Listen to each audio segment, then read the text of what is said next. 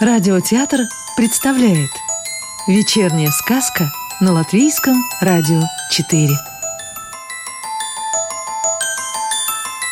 А сегодня слушаем продолжение сказки «Королевство Антона Голубева» сказочницы Анны Кашиной Дракон тоже начал усыхать.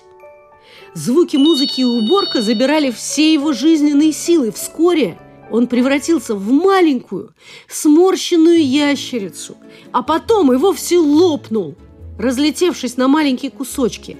Люстра тут же была поднята на огромных кованых цепях и водружена на специальный крюк, торчавший прямо из середины потолка.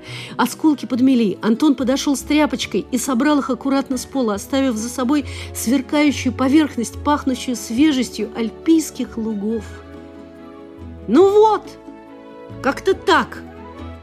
Сказал он, подбочинившись. Начало положено. Теперь осталось навести порядок во всем остальном королевстве. Зал сиял чистотой.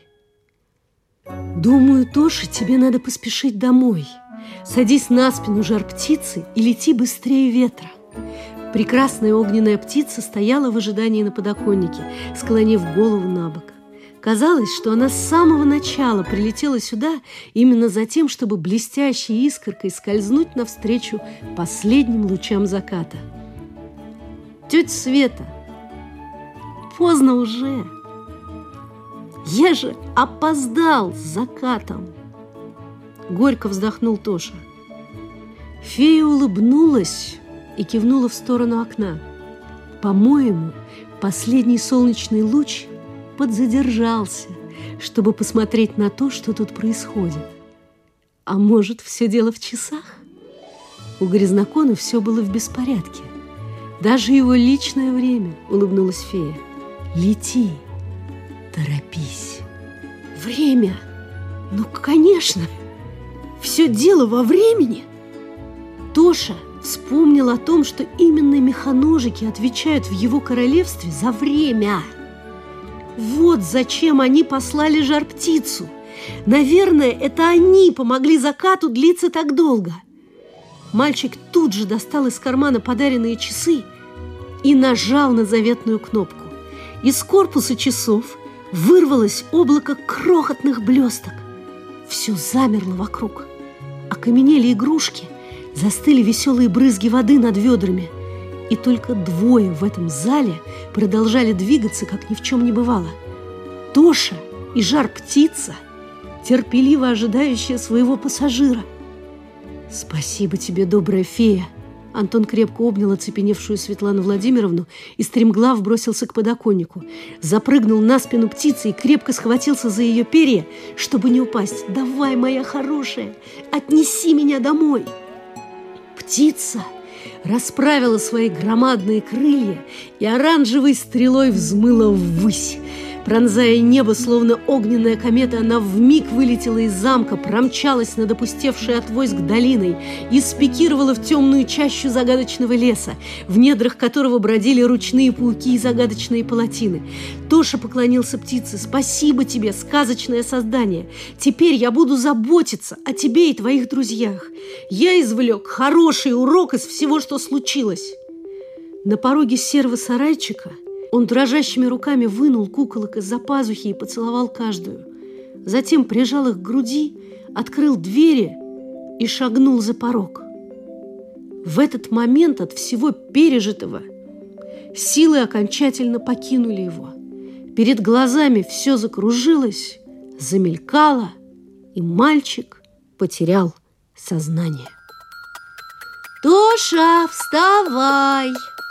«Антон, ну сколько можно спать?» Мальчик с трудом разлепил глаза. Картинка все еще расплывалась, а звуки доносились откуда-то издалека. Наконец он увидел маму и резко поднялся. «Мамочка, я так рад видеть тебя! Мама, ты живая?» «Конечно, я живая, глупышка!» Какой же я еще могу быть? Скоро гости придут. Сегодня четверг, дедушкин день рождения, помнишь? Да и уроки надо поделать. Ты же мне обещал, каникулы заканчиваются, а ты ни уборку не сделал, ни задания не выполнил. Мамочка, я обещаю, я все сделаю. А где вы вчера пропадали? Антон все еще не мог прийти в себя после случившегося. Неужели это был сон? Мы с Манюней на муху-цокотуху ходили. Интересное такое представление. Всех заматывали в кокон. Какая-то странная современная постановка. Папа вообще сказал, что ничего особо не помнит. Ну да ты знаешь его. Он у нас один раз в цирке умудрился уснуть. Давай, иди к завтраку скорей. Мама вышла за дверь, а Тоша в недоумении опустил ноги на пол. Он все еще одет был в джинсы и майку. На груди его висел серебряный свисток, а ноги ныли от вчерашних приключений. «С ума сойти! Вот это да!» – подумал он. То ли сон, то ли не сон. Но рассказывать никому точно не стоит, все равно не поверят. Неужели они ничегошеньки не помнят? Впрочем, стоило ли удивляться, ведь они были заколдованы. Антон поднялся и чуть было не наступил на пирата. Босой ногой он привычно хотел было отшвырнуть его в сторону, да как-то так и замер в неуклюжей позе. «Эй, нет, брат, с сегодняшнего дня мы с тобой заживем по-новому». Тоша наклонился и поставил игрушку на прикроватную тумбочку. Затем он заправил постель, раздвинул шторы и приоткрыл окошко, чтобы проветрить комнату. И только после этого отправился в ванную, чтобы почистить зубы. На пороге своего королевства он обернулся и шепнул «Не шалите тут без меня. Я сейчас это позавтракаю и устрою тут настоящее королевство чистоты». Затем дверь за ним закрылась, и в королевстве Антона Голубева началась совсем другая жизнь. Сказку читала актриса Рижского русского театра имени Михаила Чехова Елена Сигова. А завтра вечером слушайте следующую волшебную историю –